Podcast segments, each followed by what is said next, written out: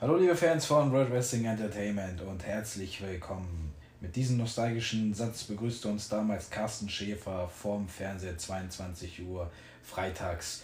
Und mit diesem Satz heißen wir euch herzlich willkommen zu unserem Podcast Ruthless Aggression. Mit diesen Worten leitete damals Vince McMahon eine Ära ein, die sehr unterschätzt war, auch von sehr vielen Fans der WWE, ja, geliebt wurde, gefeiert wurde und in diesem Podcast thematisieren wir viele Themen, was unter anderem sein werden, wie zum Beispiel Wrestler, Rivalitäten, Pay-per-Views und, und, und, und. Und ja, um da nicht viel Zeit zu verschwenden, ist, kommen wir zu unserem heutigen Thema. Und zwar ist es hier eine Rivalität. Äh, eine Rivalität, die sehr hervorstach damals in dieser Ära. Und zwar die SmackDown vs. Raw-Fehde. Und äh, ich heiße nebenbei mein Buddy Kevin. Herzlich jo. willkommen. Genau, ich bin auch wieder da. Ihr würdet euch vielleicht jetzt erstmal fragen, warum das was Besonderes ist. Ja, wir kamen leider in der vergangenen Woche nicht zu einer Aufnahme, da ich krankheitsbedingt ein bisschen ausgefallen bin. Aber in dieser Woche sind wir dann wieder für euch da. Eben mit dieser Folge zur Fehde zwischen SmackDown und Raw aus dem Jahre 2005, die uns ja alle dann äh, ja, sag ich mal, sehr beschäftigt hat zu dieser Zeit, denn die war ja sehr präsent und blieb auch gut in Erinnerung, würde ich sagen. Richtig, richtig. Also das war auch damals, finde ich, äh, ja, also die ideale Fehde, ne? weil damals wurden ja die Brands gesplittet und 2002 und gut drei Jahre später kam man halt auf die Idee, mal eine richtige Rivalität daraus zu machen, weil es gab immer strikte Roster-Trennungen die Jahre davor, was ich natürlich äh, gut fand. Ja, es ist natürlich heutzutage noch bekannt, dass die ja diese Rivalitäten noch anbringen mit Raw und SmackDown. Ne? Es gab ja damals in der PG-Era ja Bragging Rights. Ja, Bragging Rights. Und äh, heutzutage ja auch, wenn es hier um Survivor Series Matches geht, dann ist es ja irgendwie schon langsam schon Gewohnheit, was es irgendwie nichts mehr Besonderes macht. Ja, war damals aber anders. Damals, finde ich, hat man das sehr gut gebuckt, das Ganze. Einen guten Aufbau gegeben von zwei bis drei Monaten wie wir dann gleich auch äh, thematisieren werden bzw. reviewen werden. Und äh, ja, den Start machte damals äh, das Ganze am 26. November 2005, kurz nach dem Unforgiven Pay-Per-View. Und äh, ja, McMahon, Mr. McMahon ließ sich da blicken, um jetzt äh, in das Thema einzusteigen. Mr. McMahon ließ sich da blicken ähm, und ja, announced oder kündigte damals die Homecoming Show an, die dann Wochen später dann auch ähm, ausgestrahlt worden ist, äh, da WWE damals den Sender gewechselt hätte, hatte. Ich glaube von Spike TV oder zu Spike TV, ich glaube aber eher äh, von, von Spike TV zu US Network. Ja, in dieser selben Folge äh, war Teddy Long komischerweise backstage äh, anwesend bei Raw und äh, announcete oder beziehungsweise schlug vor Vince McMahon, äh, ob nicht die SmackDown Superstars halt auch nicht äh, eine Appearance bei der Homecoming machen könnten. Äh, Vince war begeistert, Eric Bischoff, der da neben stand, nicht so. Ich weiß nicht, also Eric Bischoff war ja mehr so der Heel GM äh, zu der Zeit oder überwiegend dafür bekannt. Mhm. Und äh, da hatte der ja mehr so, der war anscheinend neidisch darauf. Der wollte irgendwie kein, kein Stück von seinem Kuchen abgeben.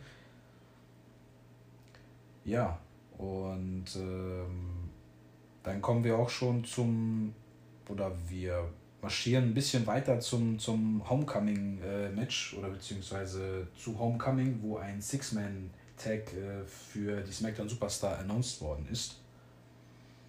Ja, bei dieser äh, Auseinandersetzung sozusagen kam es dann natürlich äh, dazu, dass äh, Eric Bischoff, der, wie eben gerade schon erzählt, von vornherein eigentlich gegen diese Appearance der SmackDown Superstars war, in die Arena kam und quasi das Match dort unterbrach und äh, eine Promo da abhielt und infolge derer dann auch quasi den einfach mal in der Halle das Licht abstellte, so um das Match und diese ganze SmackDown Appearance da zu unterbrechen. Ähm, später noch in derselben Nacht, in der Homecoming-Episode, kam es dann äh, zu einem großen Brawl zwischen den SmackDown und Raw Superstars, was dann schon mal so den ersten richtigen äh, Vorgeschmack quasi auf diese Rivalität zwischen den Shows ähm, ja, aufkommen ließ, sozusagen, oder uns zeigte. Und ähm, auch bei der darauffolgenden SmackDown-Ausgabe äh, kam Teddy Long da darauf nochmal zu sprechen, da es ja auch sich hier zu der Zeit kurz vor dem No Mercy Pay-Per-View äh, befand, sprach er dann erstmal mit großen Worten sozusagen den Kampf da an und äh, hat quasi Raw mitgeteilt, ähm, if you want to come to No Mercy and start something, SmackDown is gonna finish it. Also wenn ihr bei No Mercy auftauchen wollt, um da irgendwas anzufangen, wird SmackDown es äh, beenden. Überraschenderweise passierte aber nichts beim No Mercy Pay-Per-View und es gab erstmal eine kurze Stille, was ja, die Fehde betrifft.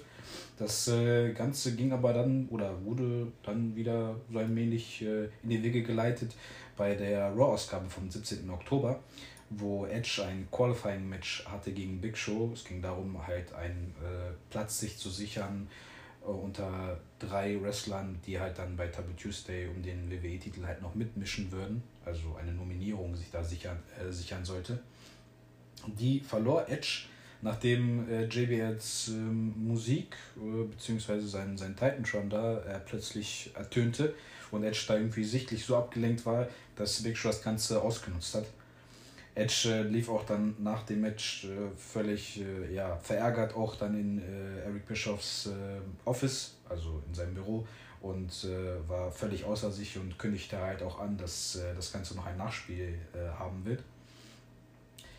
Das Ganze ging dann weiter, nachdem, oder beziehungsweise bei der kommenden SmackDown-Folge gab es ein Match zwischen Ray und JBL und das Ganze endete hier in einem No-Contest, wo Edge, wie schon ja, angekündigt, da sein, seine Appearance machte und das Match äh, zwischen den beiden unterbrach. Er spielte Ray und flüchtet dann auch äh, recht schnell äh, in die Zuschauermenge, wo JBL ihn dann noch versucht hat, hinterher zu jagen.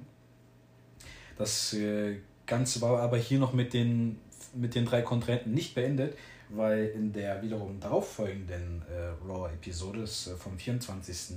Oktober äh, gab es dann erstmal eine Ring-Promo, wo äh, Edge mit Lita und Chris Masters äh, im Ring standen und natürlich erstmal ein bisschen gegen SmackDown gebasht haben. Und äh, ja, lustigerweise JBL sich hier wieder blicken ließ über einen Titantron. Der stand aber wiederum äh, vom, äh, ja, vom Parkplatz oder Parkplatzbereich der Arena und ja, lockte Chris Masters mit dem ja, simpelsten Trick. Und zwar, dass er ihn erstmal natürlich provoziert hatte und meinte, dass äh, wenn ja, Chris Masters die Eier hat, äh, rauszukommen. Was er dann auch tat. Und als sich die beiden dann Kopf an Kopf standen, sagte nur JBL, du bist halt wirklich auf den simpelsten Trick der Welt äh, reingefallen. Und das Ganze brachte Ray dann wiederum dazu, von hinten Edge im Ring zu attackieren und äh, ja, Lita den äh, 619 zu verpassen. Genau, ähm, in der darauffolgenden Smackdown-Folge ähm, erwähnen wir nochmal kurz hier äh, auch mal dazu, ging es erstmal nicht äh, mit der Fehde oder irgendwelchen Story-Geschehnissen weiter, dass SmackDown zu der Zeit äh, eine Tour durch Australien gemacht hat. Und da konnten natürlich jetzt nicht unbedingt äh, alle Raw Superstars auch äh, mit dahin fliegen.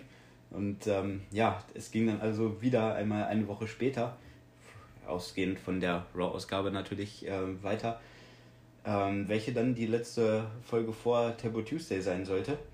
Dort äh, lud Eric Bischoff äh, Rey Mysterio dann zu Raw ein, um dort bei einer Masterlock Challenge von Chris Masters äh, teilzunehmen.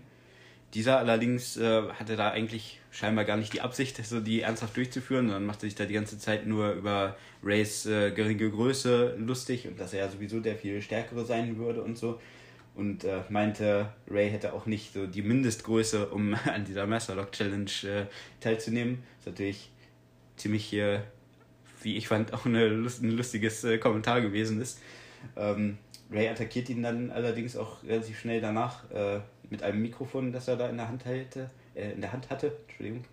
Und danach kamen wieder einmal einige SmackDown und Raw Superstars in die Arena und es gab erneut einen Brawl zwischen den Brands, was auch ähm, in Zukunft äh, noch öfter mal folgen sollte, denn da war wirklich die Intensität äh, sehr vorhanden. Es wurde ja auch immer persönlicher, gerade zwischen den Leuten, die wir ja schon so angesprochen haben, wie Edge, JBL, Rey Mysterio und Chris Masters.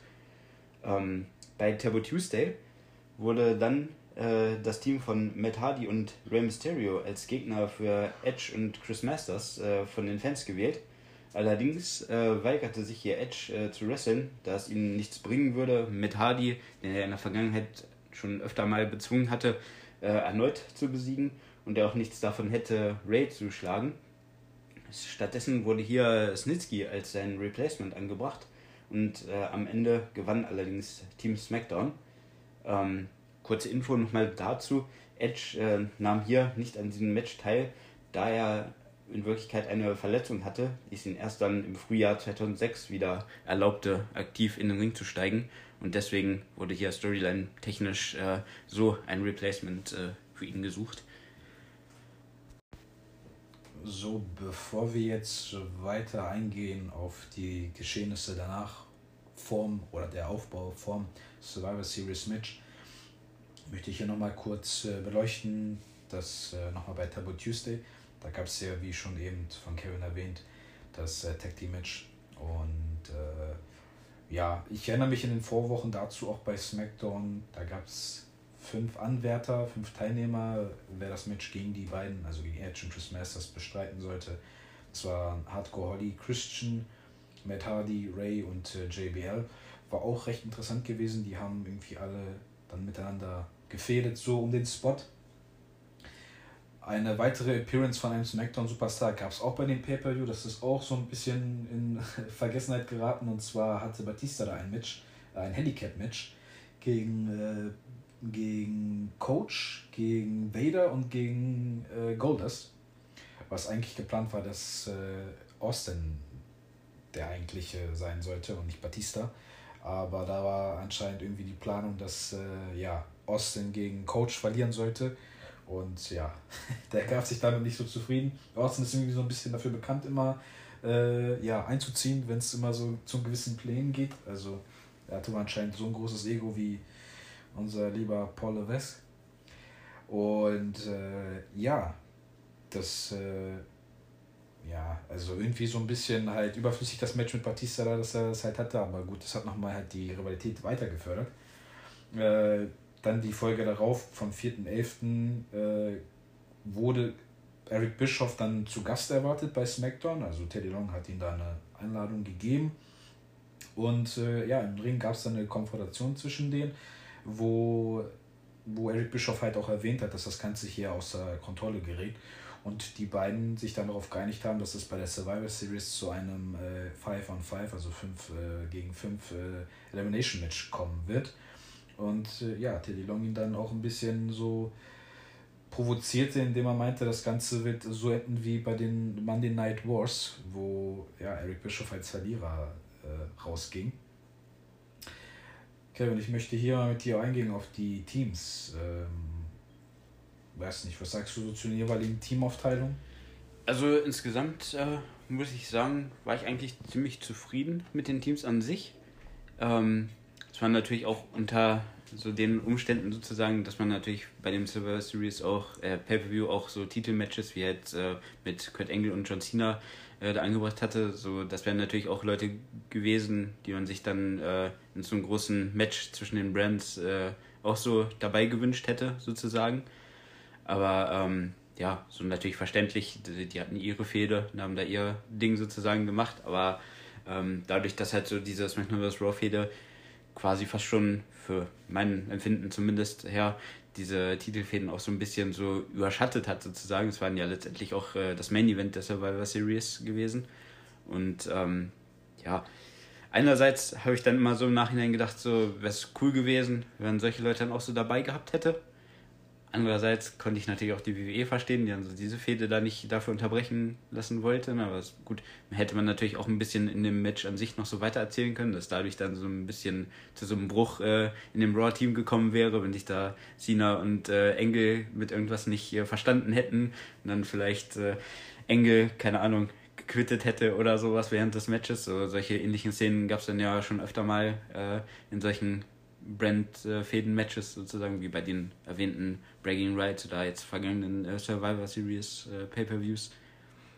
wo es ja, wie wir ja auch schon erwähnt hatten, äh, sich allerdings alles so ein bisschen weniger persönlich so angefühlt hatte. So, es kam halt nicht so auf dieses Level so von diesen Fäden 2005 so ran, meiner Meinung nach.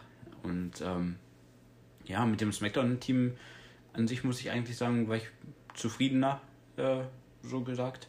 Auch, wie gesagt, wenn ich jetzt mit Raw nicht so viel zu meckern hatte. Ich fand es auch ganz cool, dass man da äh, Chris Masters auch gerade in seinem jungen Alter da schon so einen Spot äh, anvertraut hat und der dann ja auch teilweise wirklich hat als äh, so eine Bedrohung da aussehen lassen.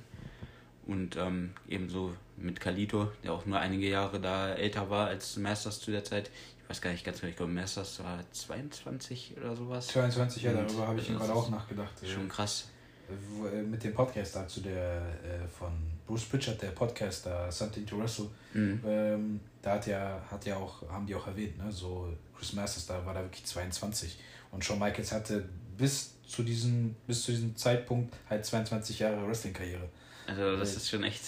Das, äh, ja, das war schon echt ja, gut aufgeteilt, kann man wirklich so im Nachhinein sagen, wie du es auch eben gerade schon erwähnt hast sehr gut gebuckt, dass man jetzt wirklich auch nicht diese Star Power halt äh, alles da rein verlagert hat, weil es ja oft auch immer über die Jahre immer diese ganzen Fragen kommen, ne? wie zum Beispiel damals halt dieses WCW gegen WWE, wen würdest du da halt äh, in diesen 5 gegen 5 Match halt jeweils von den jeweiligen Companies äh, reintun oder wählen. Ähm, und hier wurde das recht, recht gut aufgeteilt, ne? weil es gab halt Rivalitäten wie zum Beispiel Triple H und Ric Flair, die hatten ihr eigenes Match, John Cena und Kurt Angle hatten ihr eigenes Match wie du halt ja schon gesagt hast, ne, so, da war dieses Pay-Per-View äh, sehr gut verpackt. Also man hatte halt so diese Hauptfehde mit SmackDown vs. Raw und man hatte halt auch, wie gesagt, die Titelmatches, ne? Bei SmackDown auch dasselbe mit äh, Booker T und Chris Benoit. Die haben ja um den United States Titel, die beiden hätten man genauso gut gebrauchen können. Ähm, ja, so bei Raw denke ich halt, Shelton Benjamin hätte vielleicht noch irgendwie da reingepasst. Der verlor ja dann halt ein Qualifying-Match gegen Kalito. Ja, genau. Sonst, äh, ja, bei SmackDown war ich damals recht überrascht. Jetzt halt, halt immer noch so mit Bobby Dashley. Der war, der war ja komplett neu. Der hat ja, glaube ich, bei University 2005 so dein, sein erstes Pay-Per-View-Match gehabt. Mhm. Und äh, ja, dann ihn schon so in so ein Main-Event reinzustecken. So jetzt zu diesem Zeitpunkt Bobby Lashley äh, kurz davor halt wieder Weltchampion zu werden. Ähm, ja, also hätte man hier und da was machen können. Eddie war ja geplant, worauf wir auch dann gleich zurückkommen, der dann halt leider in diesem Zeitraum verstarb. Äh, da wäre ich auch sehr gespannt gewesen, wie, wie sich das Ganze dann halt, ähm, also wie das eigentlich dann passiert wäre, wenn er nicht gestorben wäre. Ne? Ja. Also wie man das halt gebuckt hätte mit dem Match dann an sich, ob er dann vielleicht wieder Batista ausfallslinien in Anführungsstrichen dann irgendwie ein Match gekostet hätte oder den Sieg dann in dem Fall äh, welche Rolle hätte dann eigentlich auch Randy Orton gespielt, der ja gar nicht dafür äh, vorgesehen war, teilzunehmen. Aber das war ja dann alles so eingebunden, auch mit dem Ende, worauf wir, wie, wie gesagt, gleich nochmal drauf kommen werden. Ja, äh, am 11.11. .11. gab es dann halt jeweils die Qualifying Matches, also am 11.11. .11. von der Smackdown-Folge gab es dann die Qualifying Matches. Äh, bei Raw wurden sie mehr oder weniger bis auf Shelton gegen Kalito halt schon vorherbestimmt. Also Bischof hatte dann in einer in einer Versammlung mit dem ganzen Roster halt schon Big Show Kane, Shawn Michaels äh, auserwählt. Und bei SmackDown, ja, die meisten außer Batista hatten äh, kein, äh, hatten Qualifying-Match. Also, wie gesagt, Batista war davon befreit, aber die anderen dann halt dann wiederum äh, nicht. Eddie gewann sein letztes Match halt gegen Mr. Kennedy, wo er sich qualifiziert hatte. Das war die erste Niederlage für Mr. Kennedy. Ray besiegte äh, Randy Orton sowie Bobby Lashley und Randy Jordan und äh, Chris Benoit verlor gegen JBL. Und äh, ja, dann gehen wir auch dann schon weiter und zwar kurz äh, vor dem, ja, wir neigen uns langsam schon kurz vom Pay-Per-View. Ähm, es gibt noch mal halt nach, äh, nachdem es eine Tribute-Show halt die Woche, der Tribute-Show für Eddie Guerrero, gab es dann halt äh, die Woche später wurde dann für die SmackDown-Folge ein Streetfight zwischen Batista und äh, Edge äh, angesetzt. Aber ja gut, wie halt Kevin schon erwähnt hat, fand das da halt, äh, konnte das nicht stattfinden wegen Edges Verletzung. Ähm, das Ganze resultierte dann hinaus, dass es dann wieder zu einem Brawl kam. Also Teddy Long wurde hier von äh, Chris Masters im Parking Lot, also im Parkplatzbereich der Arena, halt in einen Masterlock äh, gepackt. Und äh, JBL mit äh, einigen weiteren Superstar jagten dann äh, Eric Bischoff und seine Crew, sage ich jetzt mal. Äh, und somit stand eigentlich Batista nur noch wirklich alleine da mit Edge und machte dann, ja, machte dann oder hat total vergessen, dass es da noch zwei Wrestler gab, äh, mit denen er noch da was, äh, mit dem er noch ein Hühnchen zu rupfen hatte, äh, was Big Show und Kane waren. Die beiden kamen dann, äh, also Big Show kam aus, äh, aus der Zuschauermenge heraus und Kane dann vorne aus der Trance. Und ja, dann gab es erstmal einen Brawl, was dadurch endete, dass, äh, dass Batista durch den Tisch flog. Wir kommen dann wiederum äh, zu, ja, ich würde sagen, jetzt schon zu der letzten äh, Raw-Folge, Kevin. Äh, ja, genau. 21. Das ist, äh, wie du schon gesagt hast, die letzte Raw-Folge vor eben der Survivor Series, wo sich äh, Team Raw, äh, ja, bei Raw logischerweise, im Ring versammelte und quasi darauf wartete, dass SmackDown, wie von denen selbst angekündigt, auftauchte. Und ja, das sollte natürlich auch genauso geschehen. Ähm, Todd Grisham äh, stand dort im Parkplatzbereich und äh, sah JBLs Limousine ankommen, aus der dann schließlich äh, Teddy Long und sein Team SmackDown, anderen SmackDown Superstars natürlich auch noch äh, ausstiegen. Batista hielt dort eine Promo und forderte Team Raw auf, äh, rauszukommen. Das, also diesen Worten folgte Team Raw dann natürlich auch. Und äh, es gab da einen epischen Face-Off, Stare-Down, wie immer man es auch nennen soll, zwischen den beiden Teams gefolgt natürlich auch von einem Brawl dort äh, in dem Parking Lot. Batista unter anderem kassierte da erneut äh, einen harten Chokeslam von Kane und Big Show, dieses Mal auf ein Auto. Und äh, er musste dann danach auch äh, tatsächlich ins Krankenhaus gebracht werden. Im weiteren Verlauf äh, dieser Show äh, griff JBL dann noch in ein Match zwischen Rob Conway und äh, Tajiri ein, um halt sozusagen etwas Rache dafür Batista einzufordern. Eric Bischoff äh, war es allerdings, der dann äh, herauskam und äh, setzte da ein Match im Main Event von Raw zwischen eben JBL und äh, dem Heartbreak Kid Shawn Michaels fest. Während der Folge sah man dann auch beispielsweise noch, äh, dass äh, Trish Stratus hier gekidnappt wurde, wie sich dann herausstellen sollte von Eminem. Natürlich vor allem so bereitgestellt sozusagen durch Melina, die sich da erstmal Trish äh, vorknüpfen wollte. Das Main Event äh, letztendlich zwischen JBL und HBK wurde von den jeweiligen Teams, also Raw und SmackDown, als äh, Lumberjacks begleitet. Und wie man sich vorstellen kann, äh, brach auch hier wieder ein riesiger Brawl zwischen den beiden Teams aus. Nachdem äh, Michaels wohl das Match gewonnen hätte, aber Orton dann in den Ring kam und ihm Vintage, äh, wie Michael Cole sagen würde, einen RKO All of Nowhere verpasste, was dann alle anderen Superstars wieder einmal auf den Plan rief.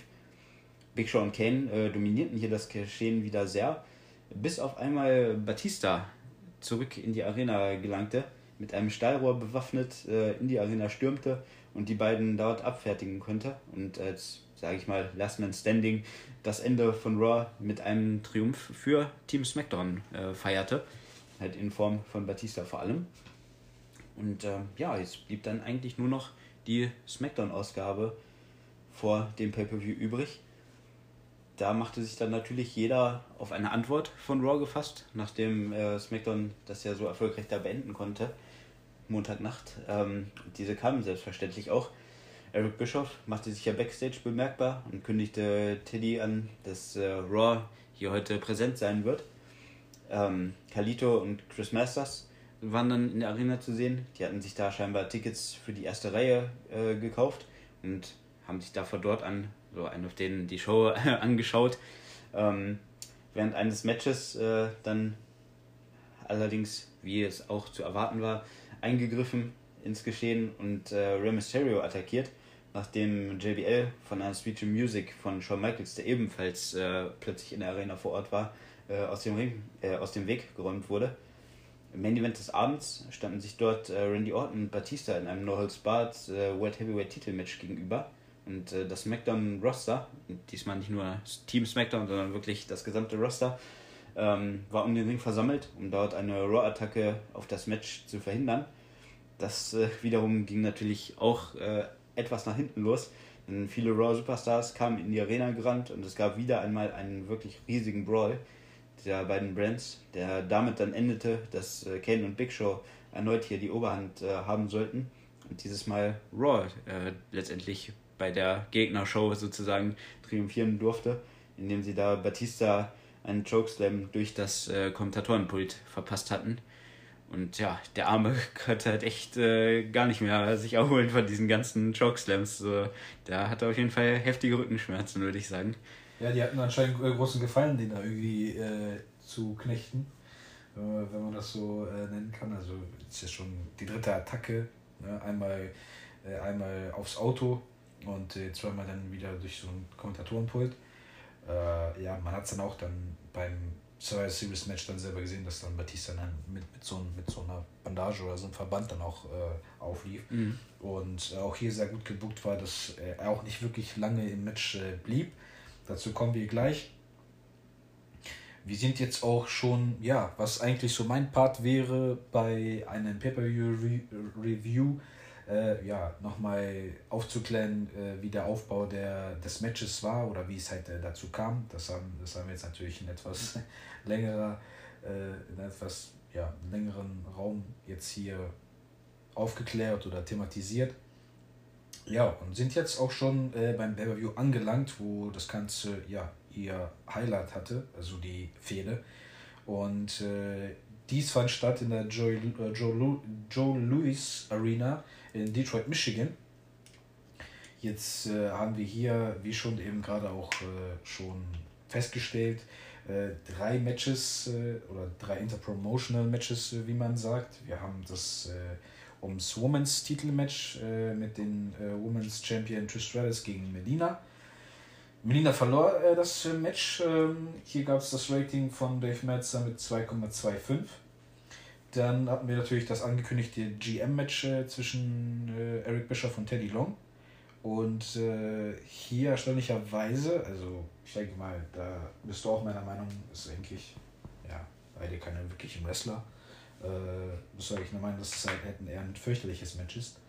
Ja. Äh, lustigerweise gab äh, Dave Meltzer 1,5 das ist irgendwie so die größte Überraschung. Ja, also das muss ich wirklich sagen. So was die Melzer-Ratings, die wir bisher so in unseren Folgen schon mal so mit eingebracht haben, ist das, glaube ich, wirklich die allergrößte Überraschung. Da gab es teilweise Matches, wo man auch vielleicht mal nur einen Stern oder so von ihm gesehen hat, wo es dann wirklich eigentlich ein richtiges Match gab, sozusagen.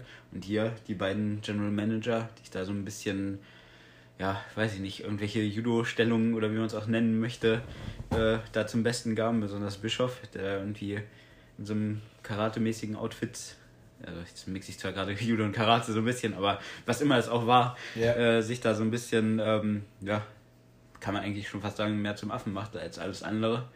Richtig. Dass das dann am Ende 1,5 Sterne hat, ja gut, jedem das seine, sozusagen, aber da hätte ich sehr überraschend. Gerne ja, da hätte ich auf jeden Fall gerne mal seine Erklärung dazu gehabt. Also hier wurde das Ganze auch nur durch den Boogeyman entschieden, der erstmal in, in, seiner, in seiner Anfangszeit seines Gimmicks eher bei Raw stattfand und dann auch hier auch eine gewisse Rolle halt während des Aufbaus halt auch hatte. Ähm, ja, attackierte dann halt äh, Eric Bischoff und ja, das war dann sozusagen auch äh, das Ende des Matches. Äh, Teddy Long hat da wirklich nicht viel dazu geleistet. Naja, wie dem auch sei, kommen wir nun zum äh, großen ja, SmackDown vs. Raw Match. Äh, ich muss natürlich hier auch gerade ein bisschen daran denken, an die ganze Spielerei, die ja damals rauskam. Ne? SmackDown vs. Raw, dann 2006, dann noch 2007, 2008, also wirklich diese große Reihe. Und ja, wir haben hier äh, nochmal halt jeweils kurz vor dem Match halt den ganzen, wie man sagt, Pep Talk wo sich die nochmal alle aufbauen und auf den Weg machen und während, äh, während die in den Commodores sind, in Anführungsstrichen, sich auf den Weg äh, zur Arena machen, äh, werden sie jeweils noch von ihren jeweiligen ja, Roster-Mitgliedern noch angefeuert. Äh, bei SmackDown halt, wie schon erwähnt, ne? Äh, der Leader hier, der Anführer Batista, Randy Orton, JBL, Bobby Lashley und Rey Mysterio. Und dann wiederum für, für Raw ist es dann halt Shawn Michaels, der Anführer. Kane und Big Show, die World Tag Team Champions und natürlich dann auch noch Kalito und Chris Masters. ja, ähm, zum Match selber hier, ähm, das Ganze startet hier mit äh, Randy und Sean. Ähm, dann währenddessen folgen dann halt auch schon die ersten Eliminations, die ja in recht kurzen Zeitraum miteinander gebunden sind. Äh, Bobby Lashley äh, wird äh, meiner Meinung nach, glaube ich, also Batista und Bobby Lashley sind so einer der ersten, die äh, eliminiert worden sind. Dann äh, Kane hielt auch nicht wirklich lange.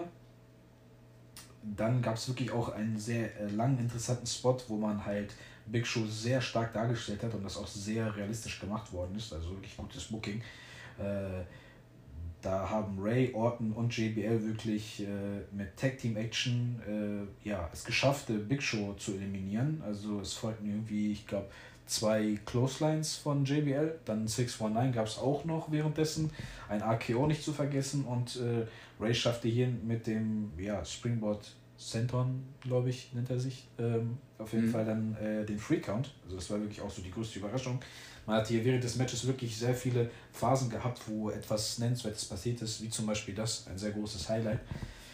Ähm, ja, gegen Ende, äh, was auch so ein bisschen recht bekannt ist, äh, steht es dann auch schon 3 zu 1. Also Masters und Kalito wurden hier währenddessen auch schon eliminiert. Ähm, Kalito unter anderem von JBL. Und ich erinnere mich halt zum Beispiel auch äh, zwei Jahre zuvor bei dem Survivor Series Match äh, 2003, wo es halt Team Bischof gegen Team Austin war. Da war auch schon so eine 3 gegen 1 Situation. Michaels war der Einzige bei Team Austin und äh, Bischof hatte dann noch äh, Christian, Chris Jericho und Randy Orton. Also das, damals war schon 3 gegen 1. Genauso wie hier jetzt. Äh, Michaels schafft es aber, wie auch schon 2003, zwei zu eliminieren, was dann JBL und äh, Ray waren. Ich erinnere mich, glaube ich, auch, äh, Ray kassierte, glaube ich, diesen heftigen äh, Superkick, wo er halt auch diesen Springboard machen wollte und dann mhm. halt aufgefangen worden ist. Das sah auf jeden Fall sehr krass aus. Ich kann ja. mich auch noch dran erinnern. Ja, das war auf jeden Fall äh, echt mega. Danach ging es auch wirklich nicht mehr lange. Also hier auch wieder das, dasselbe Muster, äh, Sean und äh, Randy, die ja wirklich auch schon die Wochen vorher halt auch so den kleinen Aufbau es dazu gab. Sehr gut gemacht. Und äh, ja, JBL griff da nochmal ein. Shawn Michaels konnte ihn halt in der Switching Music nochmal halt äh, außer Gefecht setzen. Aber Randy nutzte halt das aus äh, mit dem AKO und für den Sieg für SmackDown. Ja, auf jeden Fall sehr beeindruckender Sieg hier von Team SmackDown. Gerade Randy Orton, der natürlich als äh, Soul Survivor, wie man immer so schön sagt, als alleiniger ja, Überlebender äh, zum Ende dastand hat mich äh, damals, äh, muss ich schon sagen, so ein bisschen noch überrascht, dass es da schon Michaels wirklich nicht äh, geschafft hatte, weil er so stark äh, ausgesehen hatte. Und ähm, ich muss sagen, am Ende hat es mich ein bisschen mehr für Randy gefreut, als es mich dann so für Sean gefreut hätte. Weil ich da auch immer irgendwie, ja, ich weiß nicht genau wieso, aber war immer so ein bisschen mehr so auf äh, Team SmackDowns äh, Seite. So, ähm, zwar war es bei Raw auch eher so ein guter Mixer, es fühlte sich halt wirklich eher so an, als wäre so bei SmackDown so die, die gute Seite sozusagen, während Raw so ein bisschen so das Böse war, so mit Bischof und halt auch gerade den äh, World Tag Team Champions Kane und Big Show, die natürlich da immer Angst und Schrecken verbreitet haben sozusagen und äh, dass dem so ein Ende gesetzt wurde hier von Randy und Team SmackDown. Ähm, ja, allerdings, äh, apropos Angst und Schrecken und Randy, für den sollte das nämlich in dieser Manier so ein bisschen äh, weitergehen. Uns allen ist ja, denke ich, noch äh, das Ende dieser Survivor Series äh, bekannt. Und auf einmal ähm, während der Feierlichkeiten, wenn halt äh, Randy da unter anderem halt von den anderen SmackDown Superstars auch in die Höhe da ähm, gehalten wurde, sozusagen gefeuert, äh, gefeuert, ja klar, äh, gefeiert, als äh, gäbe es keinen Morgen mehr ertönte dann auf einmal natürlich äh, der Gong des Undertaker. Und äh, zu dieser ominösen, äh, ja, ich nenne es mal Druidenmusik, ne, kam dann äh, ein Sarg, äh, der auf einmal auf der Stage da präsent war. Und ähm, ja, Randy guckte erstmal sichtlich verwundert. Es gab dann einen großen Knall und einen Blitzeinschlag auf äh, diesen Sarg, der dann in Flammen aufging was natürlich dann äh, wieder in Erinnerung rufen sollte, wie ja Randy Orton und äh, sein Vater damals äh, einen Sarg äh, in Brand gesteckt hatten, in dem sich der Undertaker eben befand. Und der war dann seitdem natürlich äh, aus der Bildfläche so verschwunden. Und ähm, ja, aus diesem brennenden Sarg, der da quasi so senkrecht äh, stand, muss man dazu sagen, der lag da jetzt nicht auf dem Boden oder so, damit es jetzt gleich Sinn ergibt, ähm, kam dann halt äh, der Undertaker tatsächlich heraus. Also er trat sozusagen den Sarg offen und ähm, trat dann hervor und sehr zum Schock äh, von Randy Orton, der dessen Reaction uns, glaube ich, noch allen so gut äh, im Gedächtnis geblieben ist. Also auch wirklich, muss man sagen, ich weiß nicht, ob man es äh, Sellen äh, nennen würde, ne, aber wirklich perfekt äh, gemacht auf jeden Fall von Orton, wie er da panisch versucht hatte, so von äh, den beiden, ähm, ich weiß gar nicht mehr, wer hatte ihn dann nochmal auf seinen Schultern. Äh, auf jeden Fall, er wurde halt so hoch gehalten, äh, war immer noch auf den Schultern von einigen äh, SmackDown Superstars äh, oben und äh, hat sich da versucht, panisch von zu befreien, während da der Undertaker sich langsam sozusagen auf den Weg äh, zu seinem Comeback in, in den Ring machte. Und ähm, ja, so endete dann halt diese Survivor Series hier mit dem Undertaker Comeback.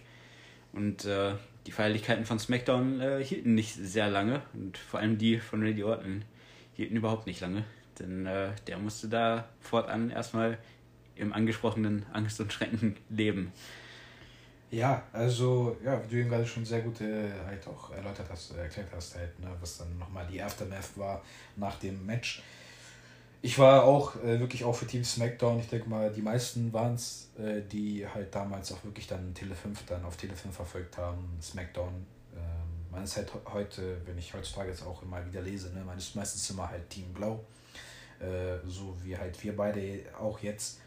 Und ja, ich habe das auch, ich erinnere mich damals auch mega gefreut, dass SmackDown halt auch den Sieg äh, mitnehmen konnte. Ich konnte mir auch jetzt auch kein anderes Szenario wirklich vorstellen. Die Wochen darauf, also das war so das Highlight äh, der Fehde. Äh, danach ließ man es so Stück für Stück halt enden, aber auch nicht ganz. Man hatte dann noch äh, bei einer Smackdown-Folge äh, Rey Mysterio gegen Big Show gehabt und dann gab es auch wieder kurze Intermezzos, wo dann halt äh, auch so ein Aufbau ja, stattfand, äh, wo Batista halt immer noch äh, mitgemischt hat und halt immer noch Rache schwor an Kane und Big Show oder gegen die beiden. Mhm. Und äh, ja, ich erinnere mich auch noch, es gab ein Tick-Team mit Ray und JBL gegen Kane und Big Show, wo dann JBL aus Versehen, da dann irgendwie anscheinend ein Drama draus gemacht, dass er irgendwie am einen Auge nichts mehr sehen konnte. Und äh, ja, Ray dann noch in so ein Handicap-Manier dann halt äh, im Stich gelassen worden ist. Äh, ich erinnere mich auch da noch in diesem Match, hat Undertaker noch den Save gemacht. Das war so halt langsam, wie schon eben erwähnt, langsam der Aufbau, dass es beim Armageddon 2005 Pay-Per-View halt zu einem Tag-Team-Match noch kommt äh, zwischen Kane und Big Show gegen Ray und Batista. Äh, Ray und Batista haben noch kurz vor dem Pay-Per-View nochmal die Tag-Team-Titels ergattert. Und äh, ja, so war es nochmal ganz gut, dass es halt äh, Tag-Team versus Tag-Team dann gab. Also Tag-Team-Champions gegen Tag-Team-Champions. Das Match da war, ging auch nicht wirklich lange, ich glaube unter 10 Minuten. Äh, Kane und Big Show entschieden das Ganze für sich. Schade, schade drum. Also ich hätte mir hier nochmal gewünscht, dass die beiden halt die großen Kolossen äh, da aus dem Weg geräumt hätten. Äh, ich habe auch noch aus einem äh, Podcast von, von Bruce Pritchard dann nochmal, also da hat nochmal Bruce Pritchard halt erzählt, was ich auch sehr interessant fand, weil viele sich jetzt auch denken, wie das Ganze halt abgelaufen wäre, auch für Ray äh, nach dem Tod von Eddie, ob er dann wirklich halt auch diesen Spot bekommen hätte mit dem Royal Rumble-Sieg und etc. Und äh, da hat äh, Bruce Pritchard auch erzählt, dass der eigentliche Plan für WrestleMania war, dass äh, Ray äh, Big Show besiegen soll. Und hier sah man ja schon in gewissen Sachen halt auch äh, so diesen Teaser, wie man im Englischen sagt, ne? also diese Andeutung dazu. Er hat ihn natürlich da erstmal in diesem Elimination Match eliminiert, dann gab es hier halt noch dieses Match bei Armageddon. Und äh, ja, also fand ich jetzt auch nicht unbedingt unrealistisch, diesen Plan, ne? dass dann halt so, ähm, ja, David gegen Goliath, wie man so schön sagt, ne? dass er sich mhm. dann noch den Sieg geholt hätte. Big Show wurde dann auch in der Zeit auch sehr gut dargestellt. Äh, ja, eine kleine interessante Randnotiz zu der Story. Eine weitere ganz kleine Randnotiz habe ich auch noch ganz kurz, weil ich äh, zwischendurch mal gerade ganz kurz äh, diese Melzer-Ratings hier nochmal aufgerufen habe, weil mich das dann doch nochmal ganz äh, interessiert hatte. Und zwar äh, kam hier dieses Tag Team Match zwischen eben Kane und Big Show und äh, gegen Batista und Rey Mysterio bei Armageddon lustigerweise mit genau demselben Rating davon wie Eric Bischoff gegen Teddy Long bei der Survivor Series, nämlich 1,5 Sterne. Ach was. Und äh, das fand ich gerade schon so einen ziemlich lustigen Zufall, den ich hier dann nicht äh, unerwähnt lassen wollte. Und äh, ja, gut. Wie gesagt, jedem das seine, wie man da solche Bewertungen aufstellt oder auch nicht. Aber auch wenn ich jetzt nicht hundertprozentig dieses Tag Team Match da mehr vor Augen habe, kann ich mir beim besten Willen nicht vorstellen, dass es da irgendwie gleichzusetzen gewesen wäre mit äh, diesem Battle of the GMs sozusagen. Ja. Und das hat mich dann doch schon wieder sehr verwundert, was der gute Dave äh, da nicht scheinbar gesehen hat. Ja, also ist, äh, ich bin jetzt auch voll, finde ich, überrascht, also wie er das so gleichsetzen kann. Ne? Also ja, also wenn ihr euch dann nochmal diese Matches da nochmal äh, gibt oder geben würdet, äh, ich denke mal, ihr werdet auf derselben Meinung wie wir, also dass beide im Vergleich bestimmt keine 1,5 gleich, gleichgesetzt sind. Ähm, eventuell haben wir euch auch hier nochmal halt die Nostalgie reingebracht, um äh, sich gewisse Matches dieser Fehde, dieser Rivalität anzugucken. Besonders halt das äh, 5 gegen 5 Elimination Match. Also für mich wirklich einer der besten Elimination Matches äh, Deathmatcher gab hier 3,5. Äh, ich habe ich hab, also ich habe immer wieder Spaß, mir das Match anzugucken. Also für mich sind das wirklich, äh, möchte ich so sagen, also ich gebe dem wirklich 5 Sterne. Also mir hat es wirklich äh, gefallen. Also ich würde auch wirklich dazu tendieren, da eher auf deiner Seite zu stehen, auf jeden Fall, als auf äh, Dave Melters. Ähm, wie du schon gesagt hast, so egal eigentlich, wie oft man dieses Match äh, schon gesehen hat, so seit es damals äh, passiert ist. So, das macht immer wieder äh, aufs neue Spaß und äh, ja, wirklich zu, äh, sehr verdient, dass es da auch im Main Event dann dieses Pay-Per-Views gestanden hat.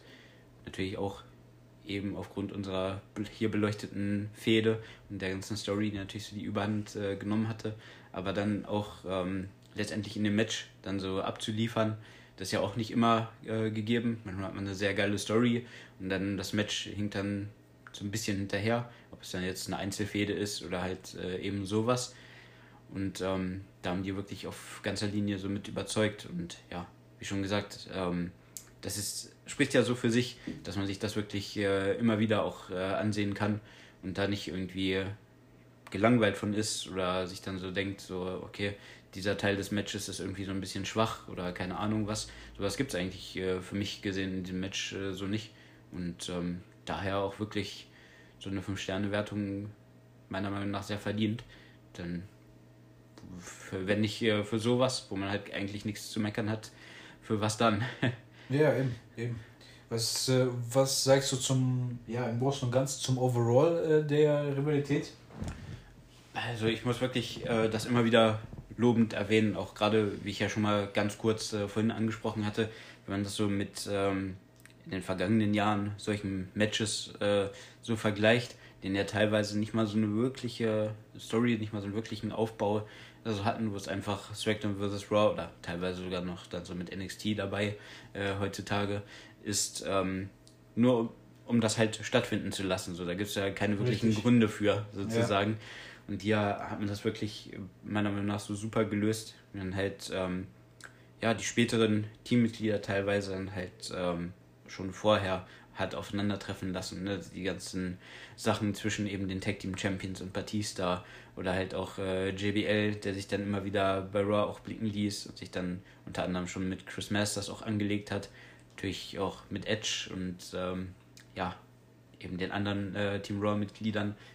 Und ähm, ich frage mich immer noch äh, so ein bisschen, ich weiß nicht, ob da irgendwie was bekannt ist, kam mir jetzt gerade mal so in den Sinn, wenn jetzt Edge nicht diese Verletzung äh, gehabt hätte, ob der dann eigentlich äh, in Team Raw auch so mit dabei gewesen wäre, weil er doch ziemlich äh, involviert war so in dieser Story.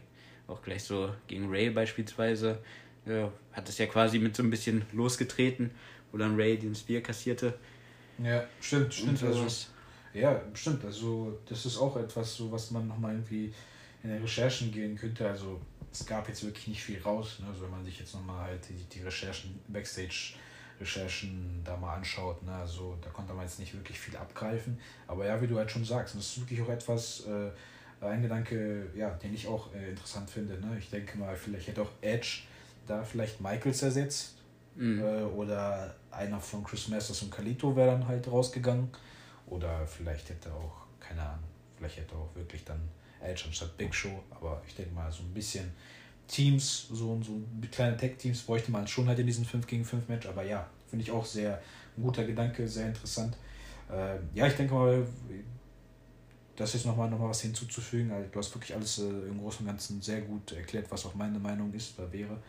Ähm, den Unterschied halt, wie du schon meintest, ne? man kann halt sagen, dass damals diese Rivalität sehr authentisch gemacht und die heute sind halt wirklich eher nur so halt so zusammengepresst, ne? also unauthentisch, ne? halt ja. einfach nur an dieses Ziel zu kommen. Das sieht man ja halt auch immer wieder mit den ganzen Pay-Per-Views, ne? so Hell in a Cell, was heute immer wieder als Pay-Per-View gilt, TLC und die ganzen, das ist halt nichts mehr im authentischen Bereich.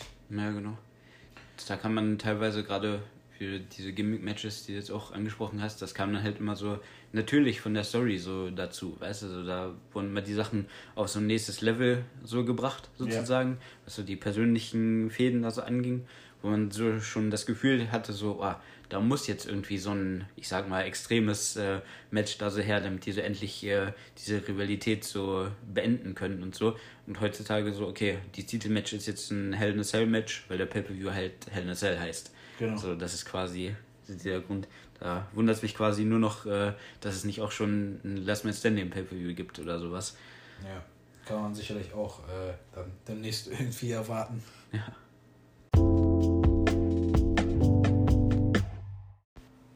Ja, damit sind wir dann auch am Ende der Folge in dieser Woche angekommen. Wir hatten, würde ich sagen, sehr großen Spaß daran, diese Fehde zwischen SmackDown und Raw aus dem Jahre 2005 noch einmal Revue passieren zu lassen, uns allen nochmal ins Gedächtnis zu rufen und hoffen natürlich, euch hat es auch Spaß gemacht beim Zuhören. Wir hören uns wieder in der nächsten Woche, wenn es denn dieses Mal wieder um einen Wrestler geht. Und zwar niemand Geringeren als den derzeitigen AEW-Superstar mit einer großen WWE-Vergangenheit, Chris Jericho. Wir werden uns ja spezifisch um die Jahre 2002 bis 2005 seiner Karriere kümmern, da dies ja eben perfekt in diese Ruthless Aggression Ära fällt. Und ja, da könnt ihr auch euch auf jeden Fall drauf freuen. Wir tun das gewiss. Und ja, bevor ich mich dann nochmal letztendlich äh, verabschiede, wie immer der Hinweis, folgt uns sehr, sehr gerne auf Twitter unter dem Ad Ruthless POD für den Ruthless Podcast, Ruthless Aggression Podcast, selbstverständlich. Ähm, wir werden auch demnächst einige Änderungen was das angeht, in Social Media Benutzungen vornehmen. Und zwar auch einen YouTube-Kanal erstellen, wo wir dann die Folgen auch hochladen werden. Falls sich der ein oder andere das lieber da anhören möchte, vielleicht auch da Kommentare da lassen möchte, Feedback, Fragen, Themenvorschläge ist natürlich wie immer alles sehr willkommen, ob bei Twitter oder dann später bei YouTube. Und ähm, ja, dort solltet ihr uns dann auch unter dem Namen Ruthless Aggression Podcast in der Suche leicht finden können. Und ähm, ja, das soll es dann auch wirklich gewesen sein. Ich verabschiede mich meinerseits. Kevin verabschiedet sich und auch im Namen von meinem Kollegen Ray hören wir uns dann in der nächsten Folge wieder. Tschüss und bis dann.